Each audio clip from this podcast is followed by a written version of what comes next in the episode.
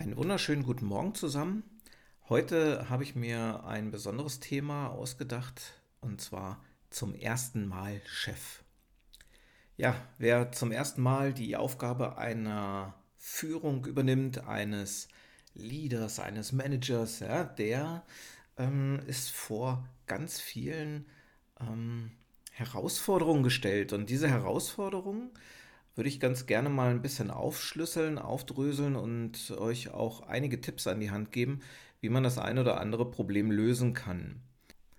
Angefangen in kleineren Unternehmen, wo man doch sehr selbstständig arbeiten kann, sehr selbstständig führen kann, wo man allerdings auch direkt verantwortlich ist für alles, auch über die Grenzen hinaus, also über das, was eigentlich in meiner Positionsbeschreibung so eingetragen ist. Dann gibt es die mittelständischen Unternehmen, Zuliefererbranche und so weiter, wo man doch schon sehr viel Initiative zeigen muss, wo man proaktiv sein muss, wo man sich so ein bisschen in den Mittelpunkt stellen muss. Hier kommt es oftmals vor, dass es einen gewissen Patriarchen gibt, jemand ganz oben, der sehr viel bestimmt. Man muss sich da schon durchbeißen. Ja, und dann gibt es auch noch den Großkonzern. Im Großkonzern ist es meistens so, dass man sich in die Strukturen, die vorhanden sind, einordnet. Man besetzt dort eine Position, die vorhanden war, besetzt durch jemand anderen und muss dort sehr strukturiert arbeiten, professionell arbeiten. Das ist ein sehr wichtiges Wort in Großkonzernen, um dann Stück für Stück sich mit dem Team ähm, weiterentwickeln zu können. Im kleinen Unternehmen ist es natürlich auch so, dass man frei arbeiten kann. Beim Mittelständler arbeitet man freier. Ähm, Im Konzern ist es eher eine Teamarbeit, das ist eine Zusammenarbeit. Auch das eigenständige Entscheiden, was man in einem kleinen Unternehmen hat, hat man in einem großen Konzern nicht unbedingt so weit. Ich kann also nicht einfach nur was entscheiden, ich muss das zusammen mit anderen entscheiden. In mittelständischen Unternehmen gibt es da manchmal auch ein bisschen härtere Diskussionen. Ja, ich muss also dort ähm, einen gewissen, ein gewisses dickes Fell mir erarbeitet haben. Natürlich ist es in kleinen Unternehmen so, dass meine Ergebnisse, die ich erreichen möchte, direkt spürbar sind. Das heißt, wenn ich einen Fehler mache, wenn ich irgendwo Finanzen plane, Budgets, Ziele erreichen muss, dann hat das einen direkten Einfluss, wenn ich es nicht erreiche. Ich sehe es sofort was in einem Großkonzern eher nicht so der Fall ist. Wenn ich da also mal einen Fehler mache, dann fällt der nicht unbedingt direkt auf, da mein Budget viel, viel höher ist, da meine ähm, Verantwortung für meine Abteilung in einem ganz anderen Bereich liegt. Trotzdem muss man darauf achten. Bei den mittelständischen Unternehmen ist es häufig so, dass es dort auch gewisse Investoren vielleicht gibt. Ja, man muss also auch mal sehen, muss ich dort vielleicht ein Reporting abgeben, ein Forecast, ein sogenanntes Weekly oder Monthly für gewisse Aktiengesellschaften oder Finanzinvestoren, die wissen wollen, in welchem Bereich ich mich bewege. Das ist natürlich sehr zeitaufwendig und das kann ja zu der eigentlichen Aufgabe als Vorgesetzter noch zusätzlichen Druck erzeugen. Nun, was sind denn alles so meine Aufgaben eigentlich als Vorgesetzter? Wenn ich also mal unterscheide, ich äh, unterscheide mal zwischen den Hard Facts und den Soft Facts. Bei den Hard Facts ist es so, mein, meine Aufgabe als Vorgesetzter ist, KPIs entwickeln, ja, Key Performance Indicator. Ähm, und die natürlich auch erreichen, also meine, meine eigenen Ziele erreichen.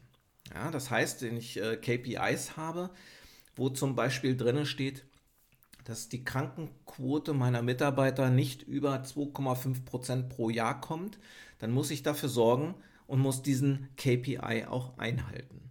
Natürlich auch viel oder oftmals in Logistikunternehmen die Bestandskontrolle, ja, also wie groß ist mein Bestand in Euro, wie viel Kapital habe ich gebunden, natürlich das Reporting an diverse Manager, Management Boards, was auch immer Natürlich für mich auch ein ganz wichtiger Punkt die Entwicklung und Ausbildung der Mitarbeiter. Planen, schauen, was ist notwendig, was ist ähm, ja, eher überflüssig. Ich nenne manches auch so ein bisschen Overprocessing. Ja. Es gibt also viele Lehrgänge, die nicht unbedingt notwendig sind, die auch ähm, ja, einfach Blödsinn sind. Also schauen, welche Mitarbeiter kann ich wie entwickeln und ähm, was brauche ich denn überhaupt noch in meinem Stamm.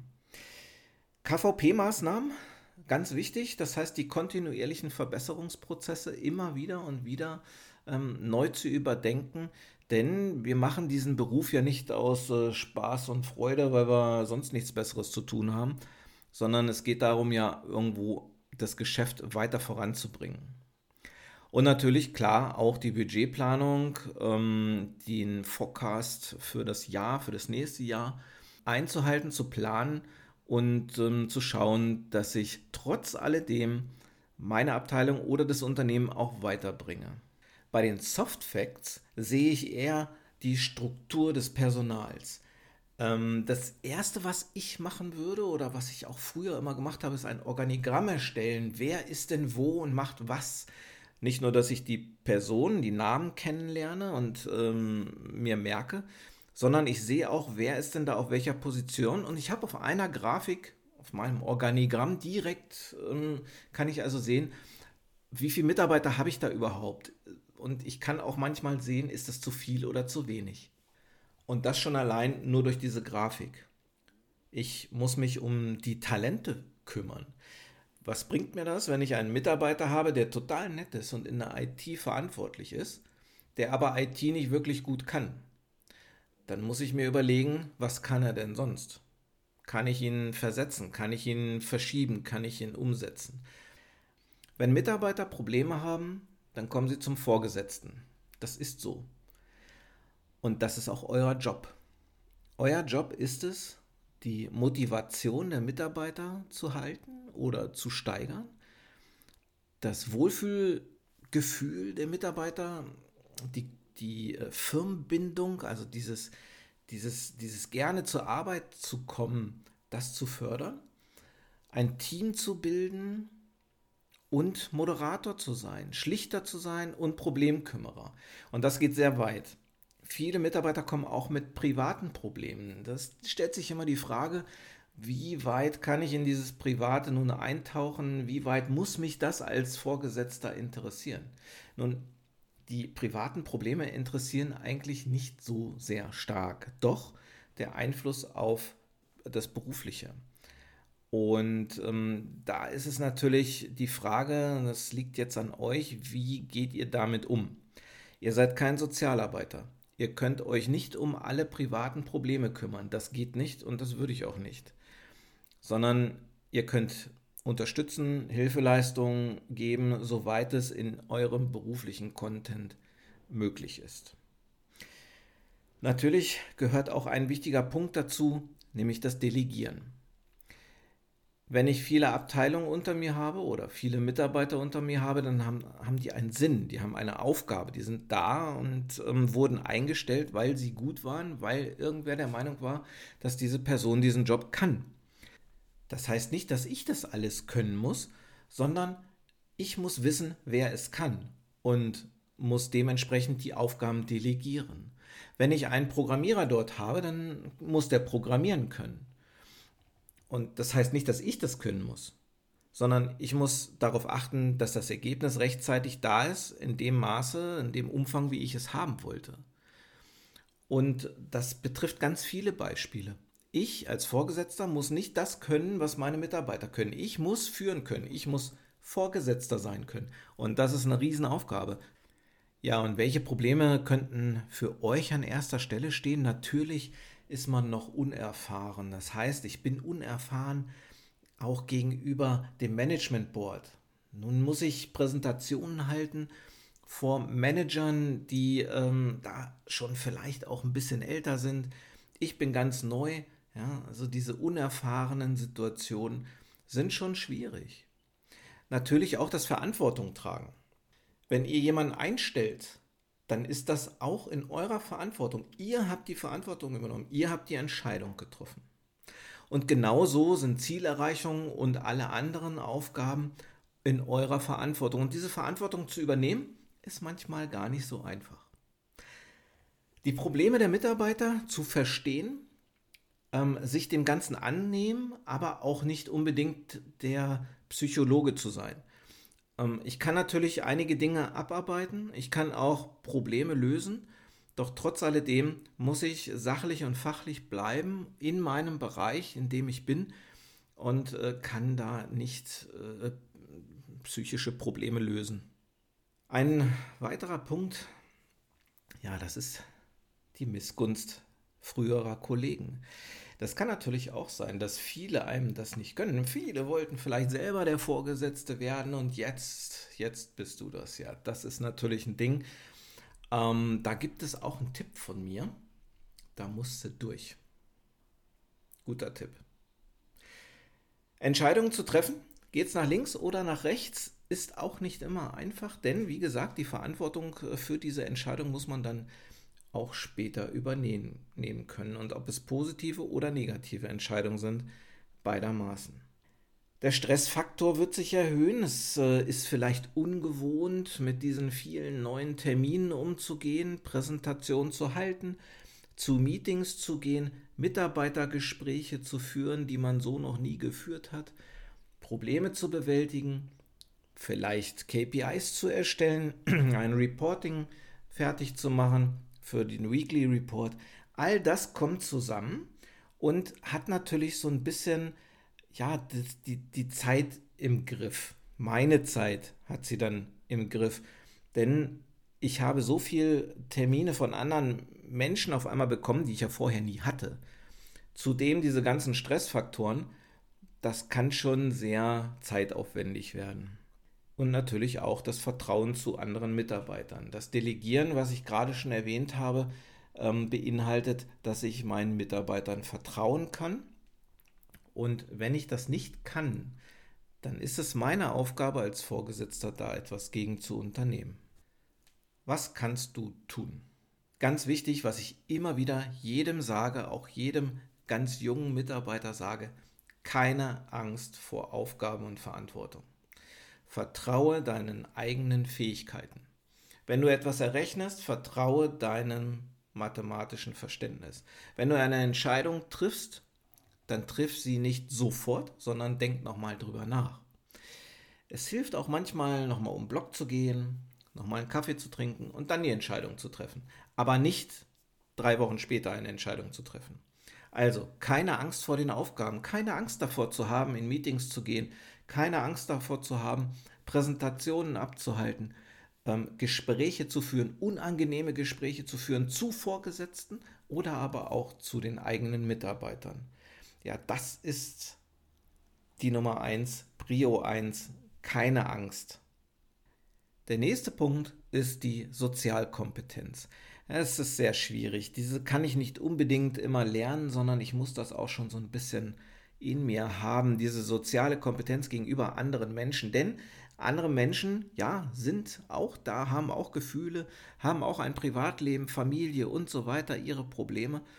Und das kann mitunter zu ja, sehr schwierigen Situationen führen. Mm, diese Probleme, die es da bei den Menschen gibt, die bekommt man manchmal gar nicht mit und man muss trotzdem Entscheidungen treffen. Dann bitte nicht zu hart, sondern sozial kompetent. Ähm, bestimmt aber doch als Unterstützer, als Halt, als ja, Felsen in dieser Brandung. Natürlich immer professionell, sachlich und fachlich bleiben. Die Emotionen einfach mal weglassen. In Meetings wird es mit Sicherheit viele Situationen geben, die unangenehm sind, wo andere jemanden oder dich anfeinden. Da muss man drüber stehen. Professionell, sachlich und fachlich argumentieren und ohne Emotionen wirklich durch diese Themen durchgehen. Das ist ein sehr wichtiger Punkt. Transparenz bieten, sich nicht scheuen, auch mal ins Detail zu gehen, ähm, wenn da Nachfragen sind, ruhig mal wirklich bis in die Berechnungsgrundlagen runterzugehen und einfach mal etwas zeigen. Ja, Kommunikation, Kommunikation aufbauen, Kommunikation haben. Das Hört sich so einfach an, ist aber wirklich ein Riesenthema in Firmen. Kommunikation. Nicht E-Mails schreiben, sondern ich meine kommunizieren, sprechen, sprechen, sprechen. Und zu guter Letzt Selbstreflexion. Das heißt, schaut an, was lief den Tag, die Woche, was waren meine Defizite Und wie kann ich diese Defizite ausgleichen oder ja, selbst behandeln? Was kann ich machen, wenn ich in der Präsentation sehr schlecht war? Was kann ich tun, wenn ich mich scheue, Entscheidungen zu treffen? Was kann ich tun, wenn ich in Diskussion gehe und nicht dort als starke Persönlichkeit stehe, als Führungskraft? Versucht zu reflektieren, versucht eure eigenen Defizite zu erkunden, aufzunehmen und die dann auch zu bearbeiten. Geht zu Trainings, Lehrgängen, Weiterbildungen, das ist so wichtig. Zum Schluss gibt es noch ein paar Tipps von mir. Ähm, als Vorgesetzter ist es auch immer wichtig, eine gewisse Ausstrahlung zu haben. Ja, es hört sich vielleicht ein bisschen blöd an, aber geht aufrecht, ähm, nicht zögern, zurückhaltend, sondern aufgeschlossen, extrovertiert. Die Ausstrahlung zählt. Ja, und das ist manchmal auch die erste Meinung, die man sich bildet. Natürlich auch die Kleidung, auch wenn das vielleicht in dem einen oder anderen Unternehmen nicht so eng gesehen wird. Modern kann auch casual sein, aber vernünftig. Das Verhalten ist auch noch so ein Thema. Schaut auch mal, wenn ihr in einer Stadt seid, mit einem großen Unternehmen, in einer kleinen Stadt, wie ihr euch verhaltet, nicht nur in einem Unternehmen, sondern auch außerhalb, also auch im Privatleben. Man muss nicht da irgendwo auf irgendwelchen Grillfesten oder Stadtfesten ähm, besoffen durch die Stadt torkeln. Das kommt nie gut. Als ähm, Vorgesetzter schon mal gar nicht. Aussagen und Einstellungen auch mal ein bisschen filtern. Das heißt wirklich äh, zu schauen, wie ist denn eure eigentliche Einstellung zu der einen oder anderen Sache. Man muss nicht immer alles äußern. Ähm, die Politik zum Beispiel hat in einer Firma meiner Meinung nach nichts zu suchen. Ich vermeide politische Themen immer. Das ist, ähm, das ist viel zu viel Diskussion und führt zu ähm, extrem falschen Schlussfolgerungen.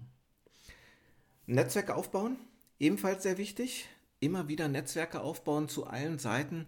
Jeder kann einen helfen, aber ich kann auch anderen helfen. Zum Schluss noch eine Sache. Nicht meckern, sondern Lösungen suchen und umsetzen. Meckern hat noch niemandem geholfen. Wenn es ein Problem gibt, Lösung suchen, anpacken, umsetzen. Macher sein.